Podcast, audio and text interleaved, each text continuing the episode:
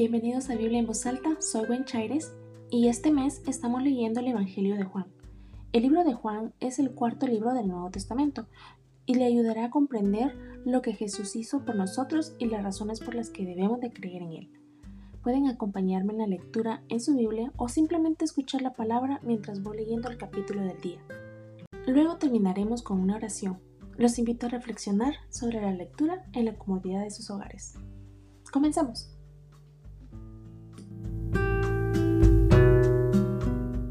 Juan capítulo 12 María unge Jesús en Betania. Seis días antes de la Pascua llegó Jesús a Betania, donde vivía Lázaro, a quien Jesús había resucitado. Allí se dio una cena en honor de Jesús. Marta servía y Lázaro era uno de los que estaban en la mesa con él. María tomó entonces como medio litro de nardo puro, que era un perfume muy caro, y lo derramó sobre los pies de Jesús, secándoselos luego con sus cabellos. Y la casa se llenó de la fragancia del perfume. Judas Iscariote, que era uno de sus discípulos y que más tarde lo traicionaría, objetó, ¿Por qué no se vendió este perfume? Pudo haberse vendido por el salario de más de un año de trabajo y dárselo a los pobres. Dijo esto no porque se interesara por los pobres, sino porque era un ladrón, y como tenía a su cargo la bolsa del dinero, acostumbraba a robarse lo que echaban en ella. Déjala en paz, respondió Jesús. Ella ha estado guardando este perfume para el día de mi sepultura. A los pobres siempre los tendrán con ustedes, pero a mí no siempre me tendrán. Mientras tanto, muchos de los judíos se enteraron de que Jesús estaba allí y fueron a ver no solo a Jesús, sino también a Lázaro, a quien Jesús había resucitado. Entonces los jefes de los sacerdotes decidieron matar también a Lázaro, pues por su causa muchos se apartaban de los judíos y creían en Jesús. La entrada triunfal. Al día siguiente, muchos de los que habían ido a la fiesta se enteraron de que Jesús se dirigía a Jerusalén. Tomaron ramas de palma y salieron a recibirlo mientras gritaban a voz en cuello, Osana, bendito el que viene en el nombre del Señor, bendito el Rey de Israel. Jesús encontró un burrito y se montó en él, como dice la Escritura, no temas, oh hija de Sión. Mira que aquí viene tu rey, montado sobre un burrito. Al principio, sus discípulos no entendieron lo que sucedía Solo después de que Jesús fue glorificado se dieron cuenta de que se había cumplido en él lo que de él ya estaba escrito. La gente que había estado con Jesús cuando él llamó a Lázaro del sepulcro y lo resucitó de entre los muertos, seguía difundiendo la noticia. Muchos de los que se habían enterado de la señal milagrosa realizada por Jesús salían a su encuentro. Por eso los fariseos comentaban entre sí, como pueden ver, así no hemos logrado nada. Miren cómo lo sigue todo el mundo. Jesús predice su muerte. Entre los que habían subido a adorar en la fiesta había algunos griegos. Estos se acercaron a Felipe, que era de Bethsaida de Galilea, y le pidieron, Señor, queremos ver a Jesús. Felipe fue a decírselo a Andrés y ambos fueron a decírselo a Jesús ha llegado la hora de que el Hijo del Hombre sea glorificado, afirmó Jesús. Les aseguro que si la semilla de trigo no cae en tierra y muere, se queda solo, pero si muere, produce mucho fruto. El que ama su vida la pierde, en cambio, el que aborrece su vida en este mundo la conserva para la vida eterna. Quien quiera servirme debe seguirme, y donde yo esté, allí también estará mi siervo. A quien me sirva, mi Padre lo honrará.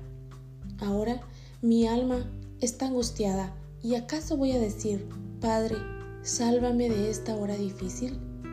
Si precisamente para afrontarla he venido. Padre, glorifica tu nombre. Se oyó entonces desde el cielo una voz que decía, Ya lo he glorificado, y volveré a glorificarlo. La multitud que estaba allí y que oyó la voz decía que había sido un trueno, otros decían que un ángel le había hablado. Esa voz no vino por mí, sino por ustedes, dijo Jesús.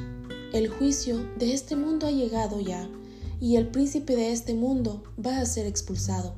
Pero yo, cuando sea levantado de la tierra, atraeré a todos a mí mismo. Con esto daba Jesús a entender de qué manera iba a morir. De la ley hemos sabido, le respondió la gente, que el Cristo permanecerá para siempre. ¿Cómo pues dices que el Hijo del Hombre tiene que ser levantado? ¿Quién es ese Hijo del Hombre? Ustedes van a tener la luz solo un poco más de tiempo, les dijo Jesús. Caminen mientras tengan la luz, antes de que los envuelva la oscuridad. El que camina en la oscuridad no sabe a dónde va. Mientras tengan la luz, crean en ella para que sean hijos de la luz. Cuando terminó de hablar, Jesús se fue y se escondió de ellos. Los judíos siguen en su incredulidad. A pesar de haber hecho Jesús todas estas señales en presencia de ellos, todavía no creían en él. Así cumplió lo dicho por el profeta Isaías. Señor, ¿quién ha creído a nuestro mensaje? ¿Y a quién se ha revelado el brazo del Señor? Por eso no podían creer, pues también había dicho Isaías. Les ha cegado los ojos y endurecido el corazón, para que no vean con los ojos, ni entiendan con el corazón, ni se arrepientan y yo lo sane. Esto lo dijo Isaías porque vio la gloria de Jesús y habló de él. Sin embargo, muchos de ellos, incluso muchos de los jefes, creyeron en él, pero no lo confesaban porque temían que los fariseos los expulsaran de la sinagoga. Preferían recibir honores de los hombres más que de parte de Dios. El que cree en mí, clamó Jesús con voz fuerte, cree no solo en mí, sino en el que me envió y el que me ve a mí, ve al que me envió.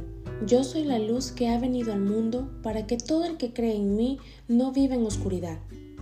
Si alguno escucha mis palabras, pero no las obedece, no seré yo quien lo juzgue, pues no vine a condenar al mundo, sino a salvarlo. El que me rechaza y no acepta mis palabras, tiene quien lo juzgue. La palabra que yo he proclamado lo condenará en el día final. Yo no he hablado por mi propia cuenta, el Padre que me envió me ordenó qué decir y cómo decirlo. Y sé muy bien que su mandato es vida eterna, así que todo lo que digo es lo que el Padre me ha ordenado decir. Celestial, te agradecemos por el tiempo que hemos dedicado a sumergirnos en tu palabra.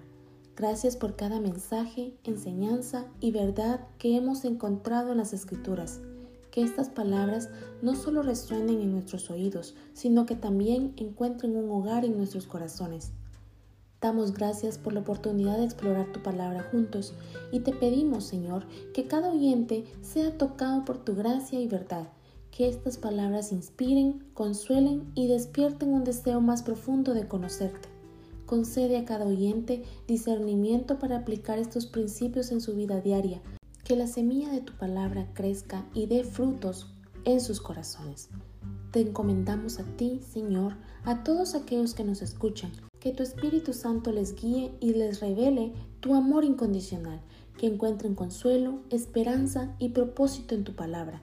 Gracias, Señor, por este tiempo de lectura y reflexión, que tu luz nos ilumine siempre y que podamos compartir el amor y la verdad que hemos recibido con aquellos que nos rodean.